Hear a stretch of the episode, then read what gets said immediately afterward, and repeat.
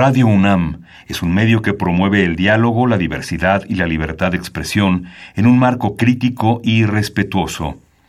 Los comentarios expresados a lo largo de su programación reflejan la opinión de quien los emite, mas no de la radiodifusora. Radio UNAM presenta Al compás de la letra. Al compás de la letra. Un programa conducido por María Ángeles Comezaña.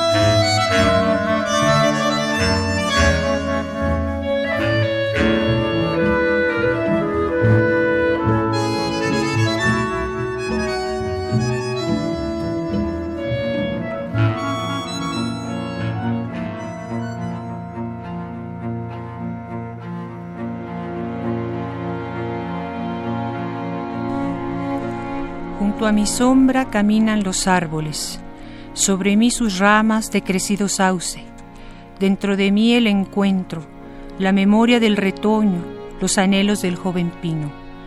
A mi lado el bosque y su verde misterio, pegada al árbol me crecen hojas, bajo los zapatos hecho raíces, en mis hojas tiernas se posan los primeros pájaros.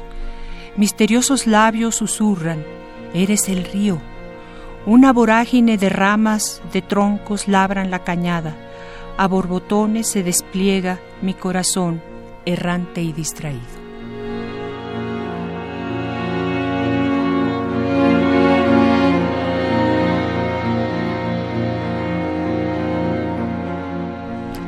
Queridos amigos, muy buenas tardes. Este jueves a punto de llover, todavía está el cielo amarrado a sus aguas, todavía no caen, pero yo creo que al ratito ya se va a caer el cielo nuevamente. Estamos aquí en el espacio que Radio UNAM dedica a la poesía y a sus creadores. Y acabamos de escuchar, queridos amigos, eh, yo soy María Ángeles Comezaña, todo el mundo me dice, tienes que decir al principio tu nombre. Efectivamente, no lo digo nunca. Soy María Ángeles Comezaña. Eh, eh, estoy muy feliz de estar eh, esta tarde acompañada de una poeta entrañable de una escritora verdaderamente maravillosa, no hay, no hay suficientes adjetivos calificativos, yo la siento en mi entraña, es una mujer entrañable y es una escritora y una doctora en letras verdaderamente eh, importante. Ella es Margarita León Vega y yo le agradezco muchísimo. Gracias Margarita por estar aquí. Pues gracias María Ángeles por invitarme a esta, a esta sesión de intercambio de diálogo, de conversación, ¿verdad? Sí, es, es, una conversación calientita, eh, rica. Calientita y calidita. Y calidita, exactamente, cálida, así es. Bueno, para todos ustedes, amigos. Antes que nada, vamos a, los saludos, porque ya sabemos que Margarita Dalton está en Oaxaca escuchando el programa de su tocaya, Margarita León. Y también sabemos que Esther Valdés nos está sintonizando, que Ramiro Ruiz Durá está escuchando el programa, que Azucena, Luis, Nayeli, Karim, Francisco, Yuli también están del otro lado, del otro lado de la voz, allá en las ondas gercianas, y seguramente eh, Pablo López, que está, vive en Tlalpan, que no conocemos, pero que siempre está cerca de nosotros ah. porque se pone a escribir ah. eh, y, manda siempre dedicado a nuestros invitados algún texto, y es un magnífico escritor. Bueno, después de estos saludos, quiero decirles que esta tarde eh, tenemos a Margarita León y voy a leer rápidamente una pequeña semblanza. Hay mucho más que se pueda decir de esta gran escritora y, amiga de la vida y de hace tantísimos años. Pero bueno, para que sepan más o menos eh, en dónde han dado y cuál ha sido su trayectoria, les cuento que ella nació en Tlalnepantla, Estado de México. Ella es poeta, ensayista, obtuvo el doctorado en letras por la UNAM y desde 1989 es investigadora en el Centro de Poética del Instituto de Investigaciones Filológicas también de la UNAM. Ella ha publicado estudios sobre autores mexicanos, imagínense, sobre Juan de la Cabada, de quien yo quiero que hablemos, Margarita, sobre Elena Garro y sobre Concha Urquiza, creo que su doctorado lo hizo sobre Concha Urquiza, entre muchos otros autores, pero estos yo creo que muy especialmente. En 1985, junto a otras cuatro poetas, publica un libro que, titula Cinco botellas al mar. Es un libro muy antiguo que yo tuve la, la, la, suerte de tener desde hace muchísimos años. Aquí lo tengo. Eh, eh, es un, con, con este papel reciclado y es un libro muy bonito que, que da mucho gusto tocarlo, no nada más leerlo. Y bueno, después les cuento lo que, lo que dice eh, el, escritor magnífico Otto Raúl González, escritor guatemalteco, sobre Margarita. Bueno, eh, en 1995 la UAM, la Universidad Autónoma Metropolitana, dentro de la colección Libros del Laberinto, edita su poemario Noche de Palabras. En el 2002, su libro Caminata es coeditado por Alforja Ediciones y con Aculta Fonca y del cual comenta José Ángel Leiva, otro amigo querido que también ha estado aquí en el programa. Eh, José Ángel dice esto de este libro de Margarita. Lo cotidiano fluye en la palabra, en la madera de la civilización, entre los cactus de la deforestación, en los ojos de la poeta que se reconoce en cada tallo que pasa, en cada hoja que habita. Y ese primer poema que ustedes acaban de escuchar que leyó Margarita León es justamente de este de este libro, del libro Caminata.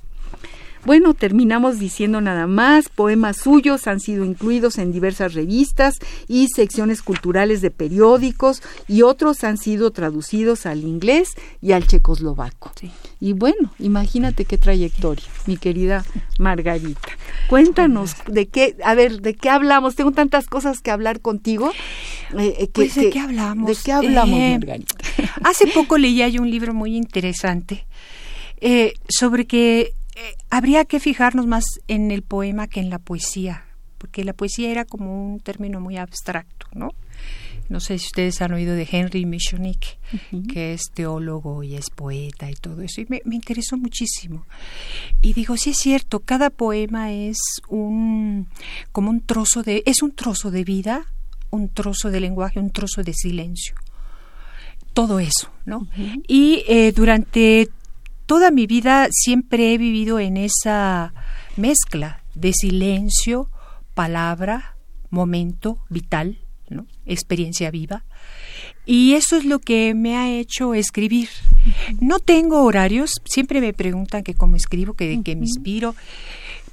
No sé, cualquier cosa. Cualquier cosa me inspira, cualquier... Es, es un misterio. Hablando de misterio, la creación es un misterio. y, y, la vida es un misterio. Y bueno, los poetas místicos dicen que Dios es un misterio. Pero yo recuerdo mucho una frase de Javier Sicilia, que él hablaba de que Dios finalmente era Dios y estaba ahí digo, viniendo de un poeta tan religioso como él, ¿no? y, y, por momentos un poeta místico. Y decía, realmente el misterio está en el poema. Lo oculto, la, la, el velo, está en el poema. No en Dios, Dios es. Punto. Pero la palabra y cómo descifrar el mundo y cómo descifrar las cosas, los sentimientos, ese es el misterio. Y me gustó mucho esa idea porque siempre tenemos la, la impresión de que lo misterioso es lo ignoto ¿no? Claro, es lo oculto, eso sí es cierto, ¿no? Así es. Lo oculto que está ahí, que hay que descubrir, pero creo que la palabra poética es es realmente ese instrumento por el cual intentamos descubrir el misterio de la realidad. Así es, así me encanta. Bueno, ya ustedes acaban de, de imaginar que la palabra que Margarita decidió para que atravesara nuestro programa es la palabra misterio. Y tú me, en tu en tu correo donde me dices sí voy voy al programa, voy al compás de la letra, me dijiste eso, me dijiste la palabra misterio remite a experiencias y mundos a veces insondables pero también otras veces a lo que está de manera nítida ante nuestros ojos. Y efectivamente, ¿no? Estamos llenos, el misterio brota, ¿no? Camina, es como una especie está de alrededor nuestro, está alrededor, ese es, o sea, el misterio de la vida, el misterio de la muerte, el misterio del amor, todo eso está alrededor de nosotros, pero muchas veces nos distraemos con otras cosas, ¿no? bueno, esta mujer maravillosa con la que estamos hablando, queridos amigos, Margarita León, León Vega, ella yo la recuerdo hace muchísimos años, no voy a decir cuántos, eh, en la sede del Partido Comunista Mexicano, allá estábamos hablando de en la calle de Mazatlán 338, Durango, Durango, Durango, era Durango, no Mazatlán, perdón, Durango 338, ¿verdad? Allá en la colonia Roma. Sí. bueno, eran tres soles, tres hermanas que eran verdaderamente luminosas. Eugenia, Margarita y Emma las tres hermanas, a quienes queríamos entrañablemente porque era la frescura total. Platicar con ellas era siempre como una especie de magia, era como una burbuja. Nos imaginábamos siempre que estábamos en la cocina de alguna casa platicando cosas de lo que estaba pasando de la vida cotidiana. Margarita, esta mujer maravillosa que tengo enfrente, era ni más ni menos que la secretaria de Arnoldo Martínez Verdugo que era el eh, presidente, eh, perdón, secretario general del Partido Comunista. Y aquí saludamos también a Luciano, que es nuestro queridísimo invitado, este esposo de Margarita. Ahora sí que le vamos a decir a Luciano, esposo de Margarita. al revés. al revés. Y bueno, él también tiene toda esta memoria y éramos unas jóvenes, ellas mucho más jóvenes que yo, y, ahí andábamos en el pasillo, picando, Margarita, picando esténciles de los acuerdos que se habían dado en las reuniones de la célula eh, del Partido Comunista Mexicano. Sí, de los congresos. De los congresos, y eran, bueno, la pura luz, las tres hermanas León. Es que era una etapa muy hermosa, ahora que estamos... Eh, recordando el 68. Exacto. Eh, Alguien dijo por ahí, o lo han dicho varios, que era una fiesta y efectivamente. Militar en algún partido, eh, hacer cosas porque que teníamos la idea de una utopía, era muy alegre, no era, eh, no era una tristeza, al contrario, había esperanzas, había eh, la idea de que todo podía cambiar y nosotros la lo debíamos de hacer. Claro, no, y además este el 68 tuvo un trágico desenlace que fue el 2 de octubre, eh, que, que, el psicópata del presidente que en ese momento teníamos, Díaz Ordaz, ideó ¿no? y masacró a sus jóvenes, a los jóvenes universitarios. Pero el, movimiento no fue el, 2 de octubre, el movimiento fue eso que tú dices, Margarita, una fiesta, la, la dicha de creer que íbamos a cambiar el mundo y el motor que nos hacía entrar en, esta, en esta dinámica. Y, y un poco abro un paréntesis porque quiero agradecerle, pero de verdad con todo mi corazón a Rodrigo González, que nos mandó aquí a Radio UNAM un texto es largo y Rodrigo no lo puedo leer todo, te tengo que invitar para que tú nos, nos hables de tu texto, de un ensayo que escribió que se llama Después del 68, Los Fuegos del Tiempo. Dice, es un resumen de lo que fue el 68. Eh, supongo que Rodrigo habrá vivido las calles del 68. Era alguno de nuestros compañeros que andaba igual que nosotros por ahí, eh, brigadeando, no boteando.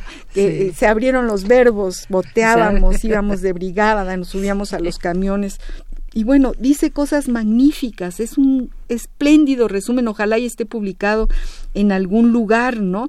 Eh, dice, por ejemplo, eh, resultó en su momento indigerible e insoportable el movimiento, tanto para el presidente de la República como para el régimen priista, Para entonces, ya con 40 años en la presidencia, anquilosado, falto de reflejos para lidiar con una oposición crítica. Es realmente un resumen, un ensayo serio, espléndido. Rodrigo, te felicito, bien escrito, o sea, con espléndidos enunciados. Eh, rápidamente leo otro parrafito, dice, no, no esperamos nosotros sobrevivientes que esos fantasmones se declaren culpables, responsables o simples hechores del crimen. No, no somos tan ingenuos hablo de que para ese discurso oficial los hechos de Tlatelolco, probados y documentados, han permanecido desde hace exactamente medio siglo en el limbo del silencio histórico, en una zona gris de la memoria, precisamente donde caben también los desaparecidos y los muertos de El Charco, Aguas Blancas, Acteal, Nochistlán, Tlatlaya, las mujeres de Juárez, y de todo el país, los 43 de Ayotzinapa, junto al inolvidable Güero Medrano de la colonia Jaramillo, los asesinados y desaparecidos de la Guerra Sucia, etcétera, etcétera. Yo le agradezco a Rodrigo y ojalá y se publique este texto, eh, que es maravilloso. Cierro el paréntesis y bueno, nos, nos, bueno, nos pues lleva... mira, ya que recordando para pasar otra cosa, pero eh, hablando de esto de la fiesta, recuerdo a muchos de los viejos comunistas que ellos, eh, eh, a mí me tocó conocer gente que pasaban años y no les llegaba su sueldo, eran profesionales del Partido Comunista porque no había dinero, entonces eran verdaderamente gentes heroicas. Y no nunca se quejaban, eran alegres, eran hasta dicharacheros. El propio Juan de la Cabada, que él no le tocó su, bueno, fue, estuvo en la cárcel junto a Vasconcelos y él contaba, tú ya conoces esa historia, ¿no? De, de que tenían radio, ¿qué? Radio Lecumberri, no sé cómo, radio algo, y que recitaban poemas y todo eso. Y precisamente de este libro, Cinco botellas al mar, tengo uno dedicado a Juan. A ver, es, es sencillo. Juan de la Cabada. Juan de la Cabada, claro, el cuentista campechano. Pero sobre todo cuentero, ¿verdad? Cuentero. Cuentero. Sí, sí, no era cuentista, era un era un cuento. Pero fíjate que como cuentista yo lo estudié varios años, también es magnífico. Ah, no, es un gran escritor. Es, es una narrativa es una narrativa perfecta. Él sabía escribir. pues era guionista de cine hacía guiones hacía y, y, todavía de la vieja escuela él decía que había estudiado con jesuitas y franceses claro. y que lo obligaban a ser muy pues muy culto, digamos, ¿no? Hablaba de su momento en Cuba, ¿te acuerdas que se había ido a Cuba a, ejercer de contador en la hacienda pequeñita de sus tíos, de unos tíos, y ahí había aprendido a contar y también a escribir, ¿no? a redactar. Sí, eso es una tú que te puedo contar. Pero bueno, este es algo sencillo, pero me inspiró este poema de, de este libro de Cinco Botellas al Mar. Dice, Caracol de Edades dolor y regocijo de la cuna, espiral del sentir primario, viento y mar, serpiente devorando su cola, vértebras del tiempo por donde fluye todo éxodo. Desde el fondo del tiempo alguien toca su caracol de edades. Por delante el hombre va deshojando el árbol de su muerte, descarnando el sueño que lo colma buscando el nombre de su futuro alumbramiento. Van y vienen el aire, el agua, todo permanece. El sol revienta el corazón de la semilla. Ay, qué bonito poema, dedicado. Es místico también ese poema. Yo tengo algo, no puedo decir que yo sea mística, pero pero, tu desde muy temprana edad tengo como que nos lleva a esa orilla, ¿no? Un poco al espíritu, al, a la esencia de lo espiritual, si se puede definir sí, de lo, espiritual, lo espiritual. Lo contemplativo. Lo contemplativo, exactamente. Sobre todo, ¿no? Contemplar la naturaleza. Sí, porque tú tienes justo en este libro que, que se llama eh, Caminata, es como el espejo de tu vida frente a todo lo que existe en un bosque los árboles, el viento, la vegetación. O sea, vas como, eh, no sé, eh, haciendo una especie de cirugía de cada uno de los elementos que te vas encontrando a manera de espejo, porque los tienes adentro, crecen en ti, ¿no? te, vuelves ellos. Sí, fíjate que es muy interesante. Bueno, te voy a contar, yo lo he contado en otras presentaciones. Este libro surgió durante muchas caminatas que realmente tuve físicamente. No creas que caminatas en el desierto, aunque hablo del desierto. Caminaba en los viveros de Coyoacán. Ahí se me ocurrían algunas cosas, sacaba mi libretita, escribía. Después otros en parques públicos, así se fue haciendo el libro. Lo dejé un tiempo. Descansa, sabes cómo pasa eso. Quedó. Y después, bueno, a depurar, ¿no? A depurar y a depurar. Y claro, y entra esta idea de que en el bosque, aunque no lo vemos, bueno, en los viveros sí, ¿verdad? Es como una muestra del bosque. Pero también están los parques. Y en los parques también hay bosque y también hay árboles y también hay todo, ¿no? Y hay misterio también, ¿no? Porque no podemos olvidar de dónde venimos y dónde estamos en la ciudad, ¿no? Claro, claro está el tráfico, está la gente, están los jardineros que regaban. Es como un milagro que existan los viveros. Sí. Es como un milagro que existe el bosque de Chapultepec. Sí. el bosque de Tlalpan. Una, gota de, del gotero de, los milagros. ¿Verdad? Sí. De verdor. De verdor. Queridos amigos, estamos aquí hablando con Margarita León esta poeta, ensayista, doctora en letras, eh, estudiosa de, de, grandes poetas mujeres sobre todo y de Juan de la Cabada.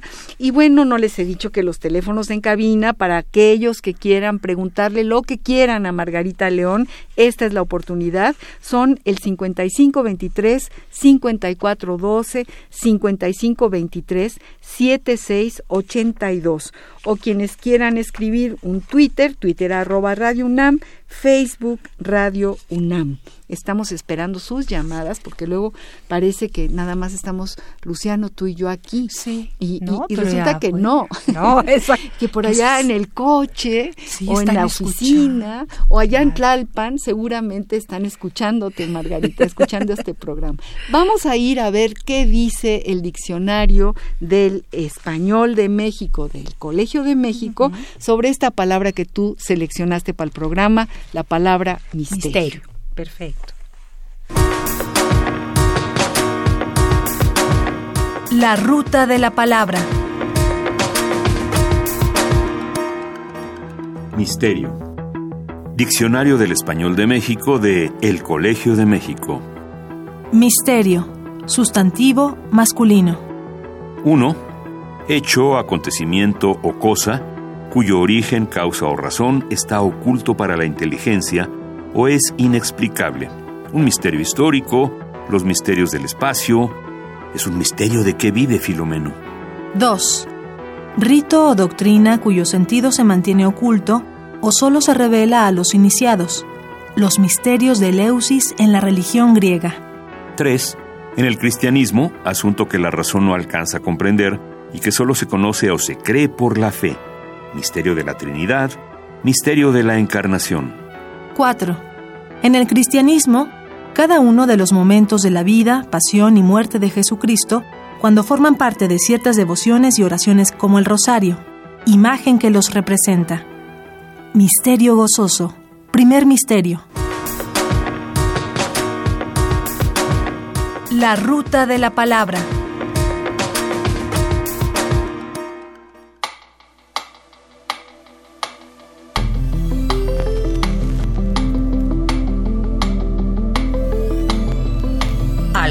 De la letra. Queridos amigos, estamos aquí platicando con Margarita León, con su marido Luciano también, que está aquí con nosotros. Eh, estamos hablando del misterio, del misterio de la palabra, de la gota de misterio que significa un bosque o unos viveros en la ciudad, inmensa ciudad de, México, amada y odiada, como diría nuestro querido Efraín Huerta.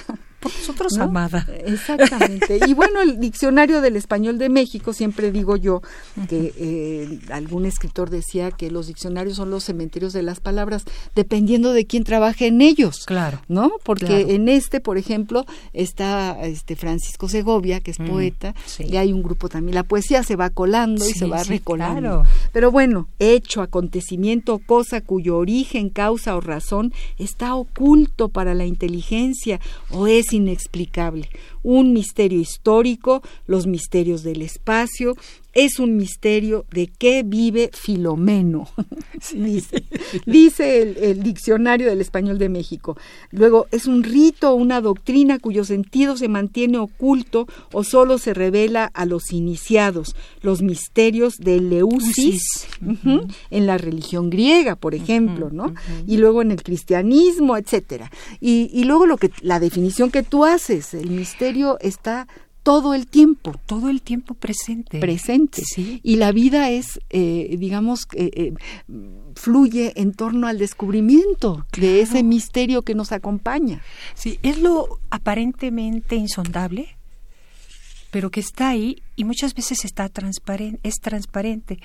leyendo a un estudioso de la mística, que hablaba de la mística salvaje, por ejemplo, y luego otro gran estudioso, Ramón Panicar, decía, por ejemplo, alrededor de lo que él pensaba que era la mística relacionada con el misterio, y decía, realmente esa experiencia mística es la experiencia de revelación de la realidad, con mayúscula. Así es. De la realidad, él no habló de Dios, él no habló de otra cosa, el de la realidad. Pues es que Entonces es que ese es el, ese es el cuide todo el tiempo, ¿no? Desde que el hombre es hombre. Totalmente. ¿No? Totalmente. ¿Qué es lo real? ¿Qué? ¿Dónde está? ¿Quién, quién sabe exactamente? Dame un pedacito de realidad aquí en mi mano. Sí. A ver, por favor, un cachito de realidad, ¿no? Sí, exactamente. sí, es un misterio, es todo un misterio. Qué bonita palabra, Margarita. Es un universo, te metes a nadar en el universo del misterio y uno no acaba. No acaba. No acaba. Y la poesía es un misterio, absoluto y totalmente. Es un misterio, sí. Y es una herramienta para el ah, descubrimiento, ¿no? Es que cada metáfora. Claro, claro, es un siempre estar caminando probando, vislumbrando, descuartizando la palabra para encontrar ese misterio, que es la palabra misma. Es que pareciera que es como una serpiente, un sinfín, ¿no? mordiéndose la cola. Así es. Esa es una cosa muy interesante, ¿no? qué, maravilla. Te imagino sentada frente a tu compu, escribes todavía a lápiz o, ya estás metida con lo que puedo. y a la hora que pluma.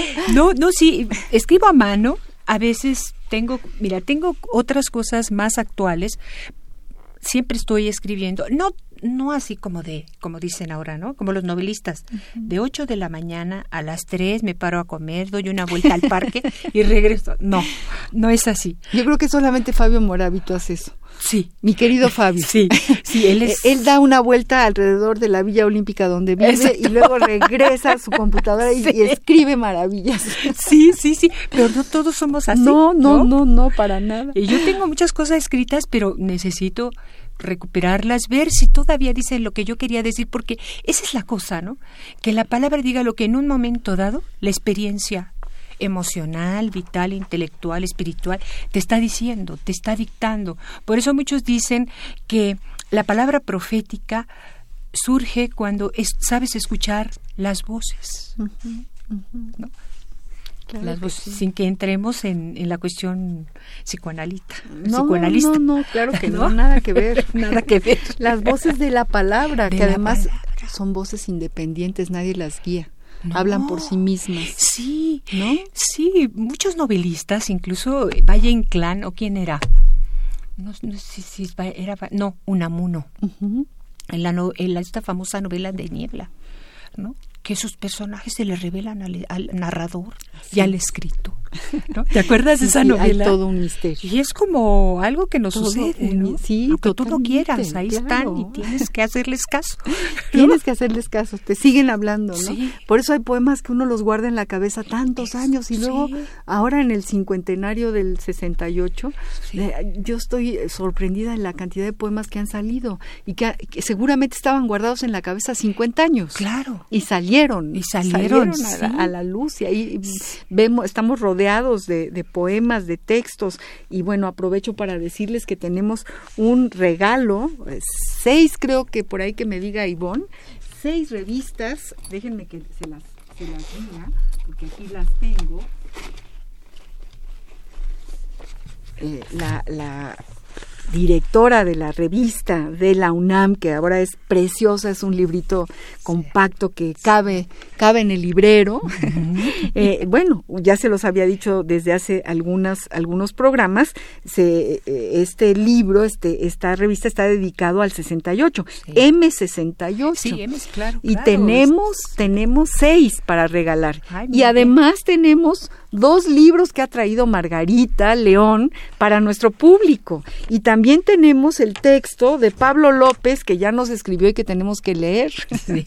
Pero bueno, queridos amigos, si quieren ustedes eh, obtener estos regalos, Caminata de Margarita León, dos libros de Caminata del, del, libro que estamos precisamente leyendo y hablando, o seis revistas M68 de la UNAM, pueden llamarnos al 5523 5412 5523 7682 y pueden después venir a, buscar estos regalos aquí a Adolfo Prieto 133 eh, en la colonia del Valle. Eh, cuentan con dos semanas para recogerlos. Así que, queridos amigos, estamos llenos de regalos, estamos felices platicando con Margarita León y vamos a una pausa musical, Margarita, con un, una, una pieza musical de mi época, porque es de los Beatles ah. y que Mystery, Mystery, el misterio. Vamos pues a los Beatles a escuchar, digo, es icónico de una época totalmente. soy fanática de los Beatles. Ay, qué bueno que seas fanática de los Beatles, porque entonces está dedicado a ti, Margarita. Que, y además habla del misterio, ni, ni más ni menos, el misterio Magical Mystery Tour. Vamos pues.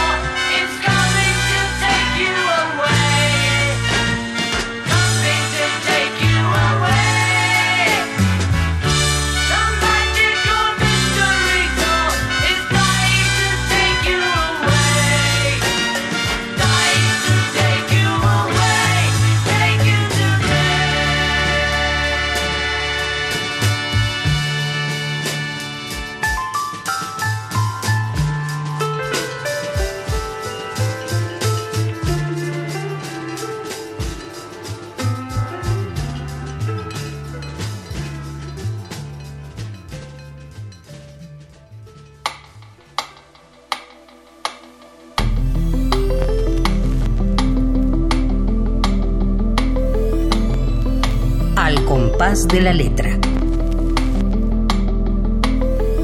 Ay, estamos aquí muy divertidos, encantados platicando con la poeta, escritora, amiga queridísima eh, Margarita León y además muy felices porque acabamos de recibir bueno, tres regalos.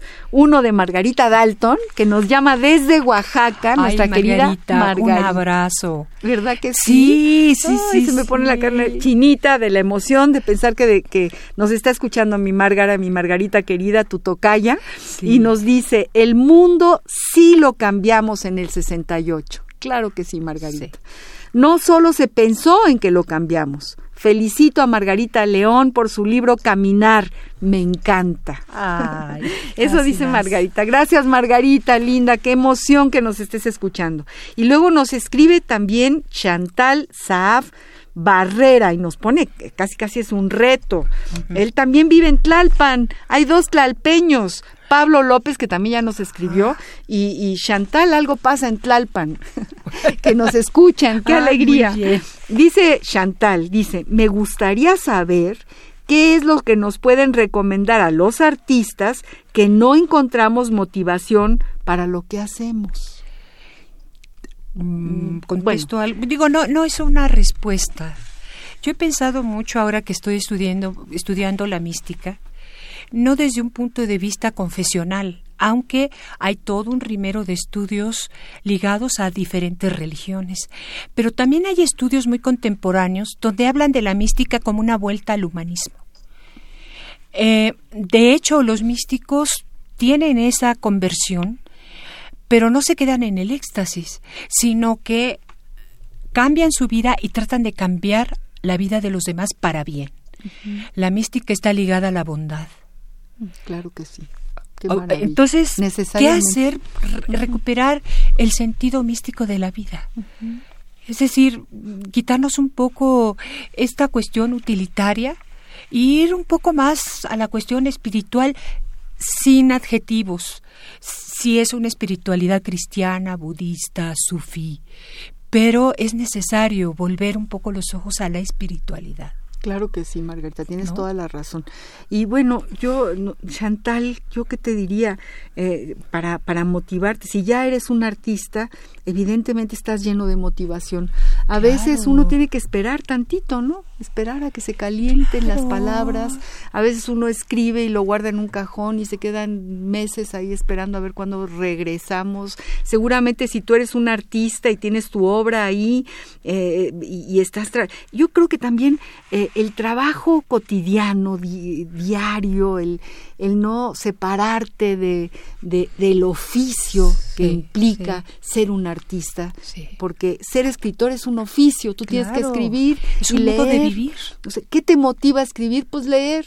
Claro. ¿Quieres escribir? Ponte a leer. Sí. A leer lo que puedas. Seguro ahí vas a encontrar la motivación. Ponte a leer a Margarita León por ejemplo.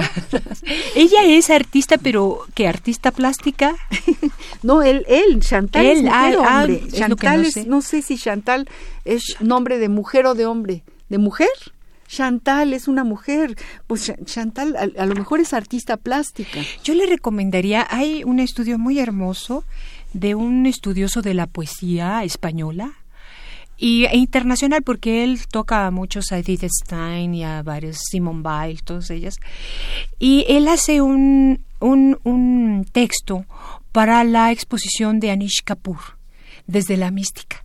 y entonces él escribe por qué esa, por qué el arte de Kapoor rosa con la mística. Y yo creo que por ahí puede encontrar a lo mejor algunas sugerencias, no porque ella se dedique a en esa beta, pero le puede dar ideas, pensar que, que tenemos que volver a un humanismo claro, no un humanismo, bueno, que quisiéramos volver al humanismo renacentista, pero no se puede, eso ya pasó, ya fue superado en muchas cosas, pero en otras no.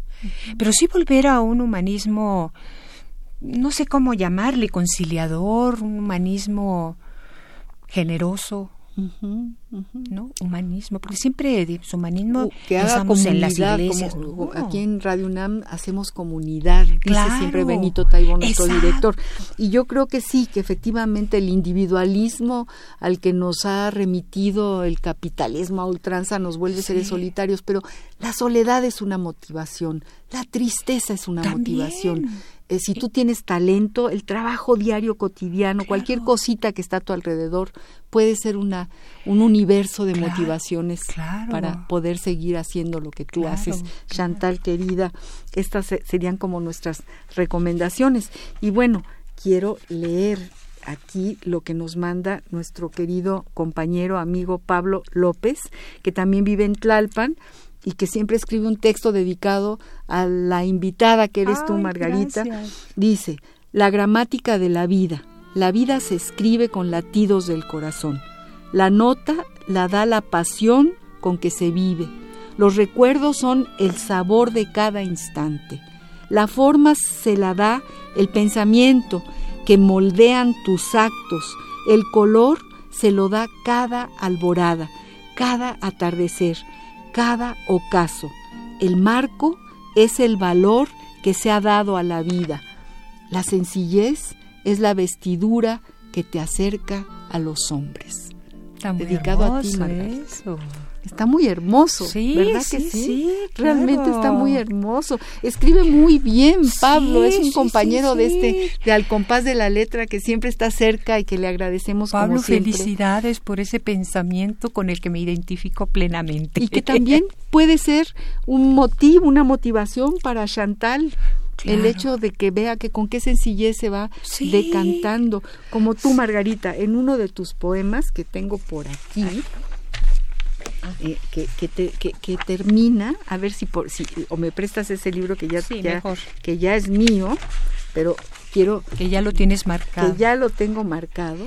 Tú me dices qué página. Esta e, es un poco esta esta decantación dice Margarita en la página 76 de Caminata dice, hay flores de viento, pájaros y casas de viento, ventanas y paisajes de viento y el silencio, canto de los hombres. Ahorita me lo recordó este esto, este, este, este escrito de eh, Pablo. Sí, ¿no te parece que, claro. se van hermanando?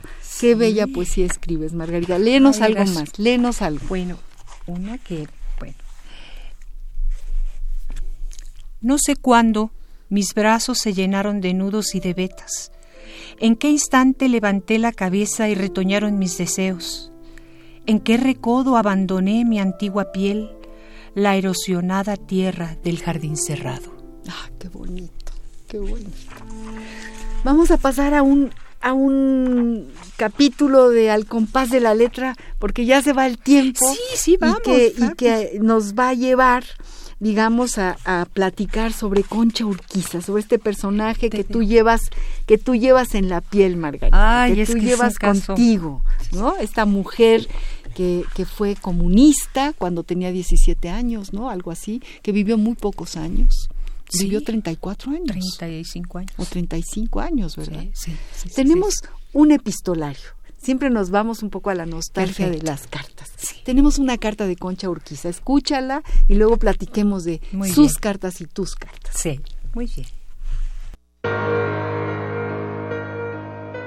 Epistolario, domicilio conocido. Ensenada, a 15 de junio de 1945. Querida chiquilla, ¿que qué estoy haciendo aquí, en el desierto, al otro extremo del mundo? No sé si en Estados Unidos o México, qué estoy haciendo frente a la maravillosa bahía, bajo este sol embriagador, en una casita californiana llena de flores y desterrada de México y separada por desiertos de todo lo que más quiero. Todo eso lo sabrás cuando me escribas y te conteste, pues no pienso ponerte unas líneas más hasta recibir las tuyas. Bástete saber que estaré aquí por lo menos todo el año y quizás el siguiente. Mi dirección es Colegio de México, Avenida Moctezuma y Calle 10. Espero tus letras. Saludos a todos. Un abrazo de Concha. La última carta de Concha Urquiza, dirigida a María del Rosario Oyarzún.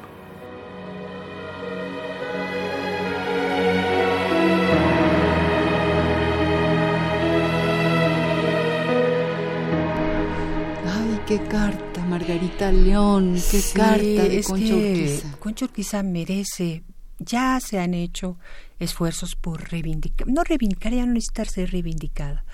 Cuando abres su poemario, sus cartas, que esta es una carta que ella siempre le toque, le da ese toque poético, espiritual.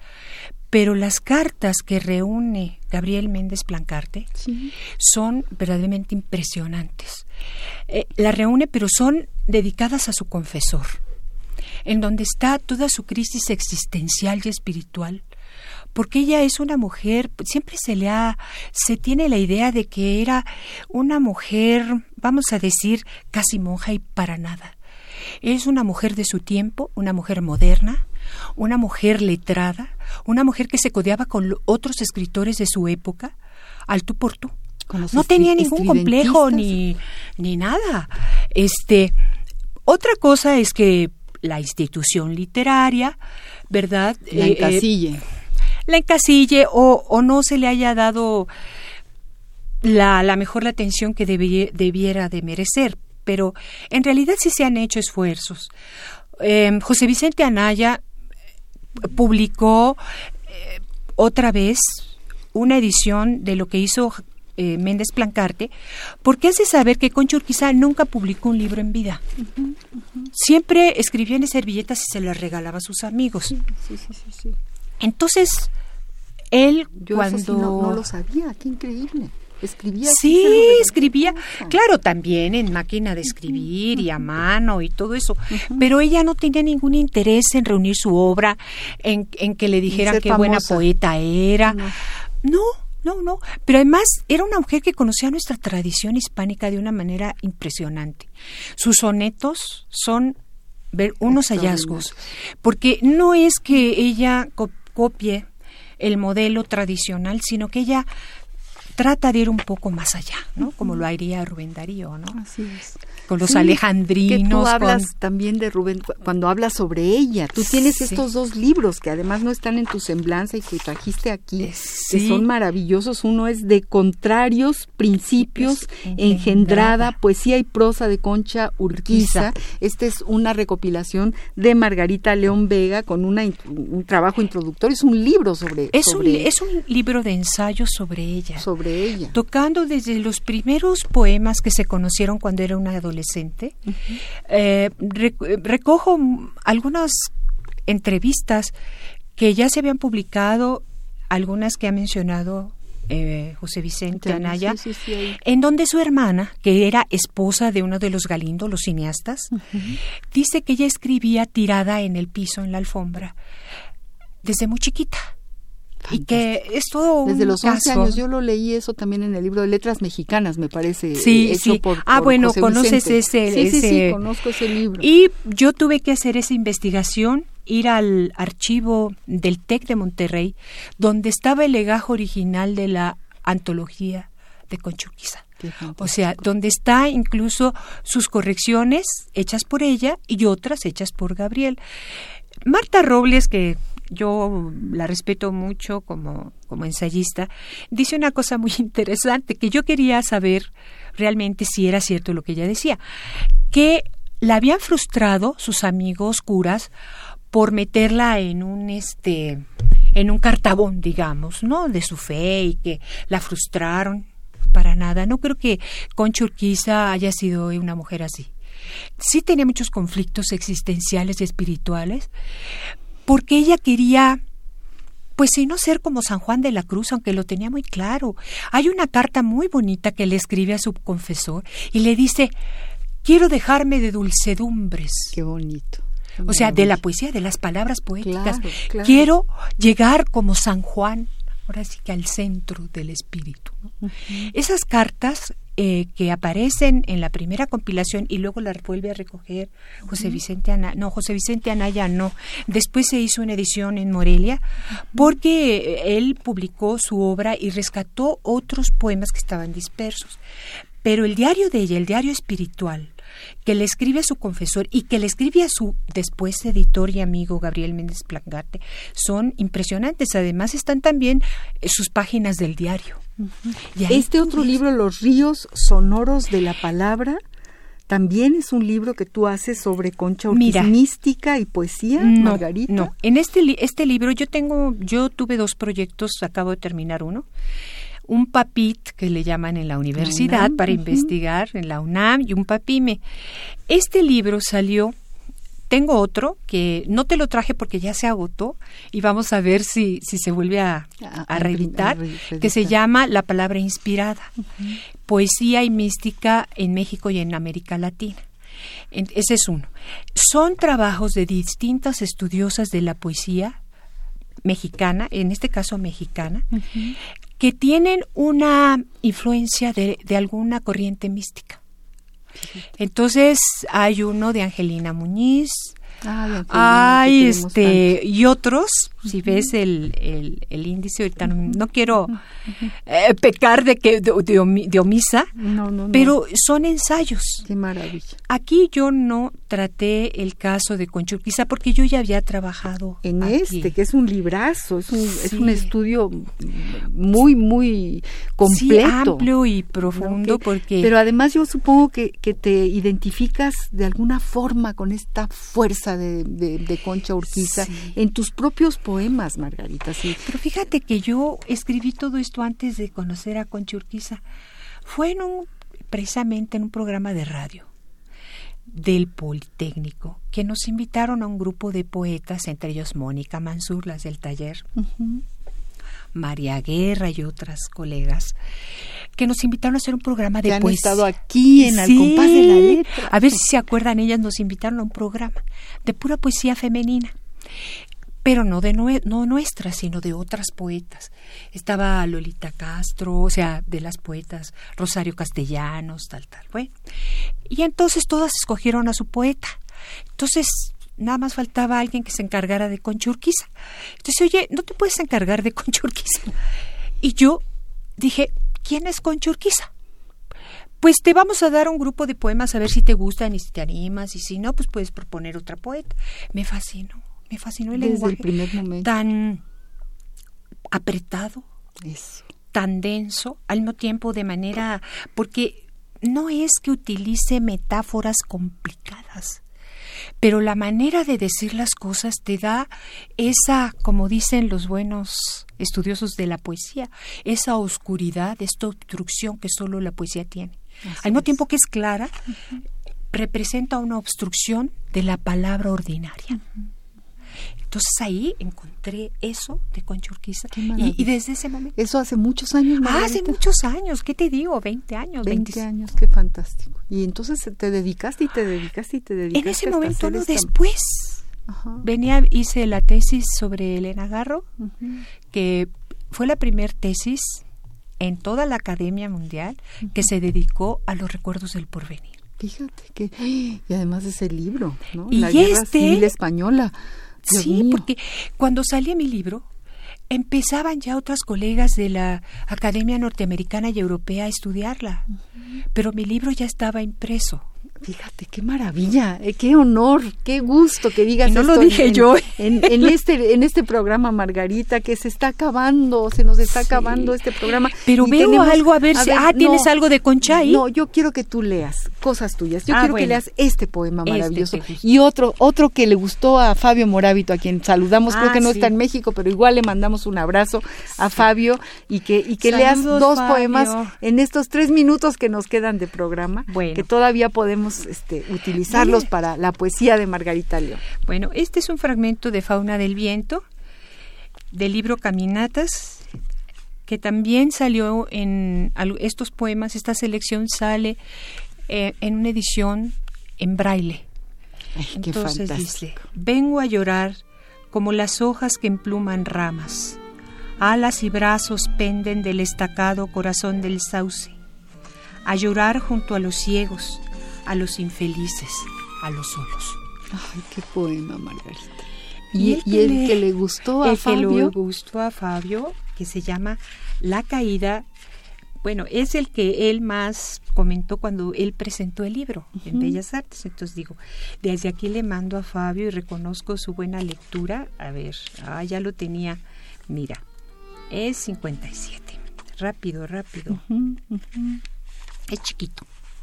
Dice, qué imponderable, qué dulcemente natural es la caída del agua cuando se despedaza contra el imperio de las rocas cómo caerse y volver a escalar, rodar, dignamente precipitarse hasta el fondo sin perturbar la sagrada cripta del agua.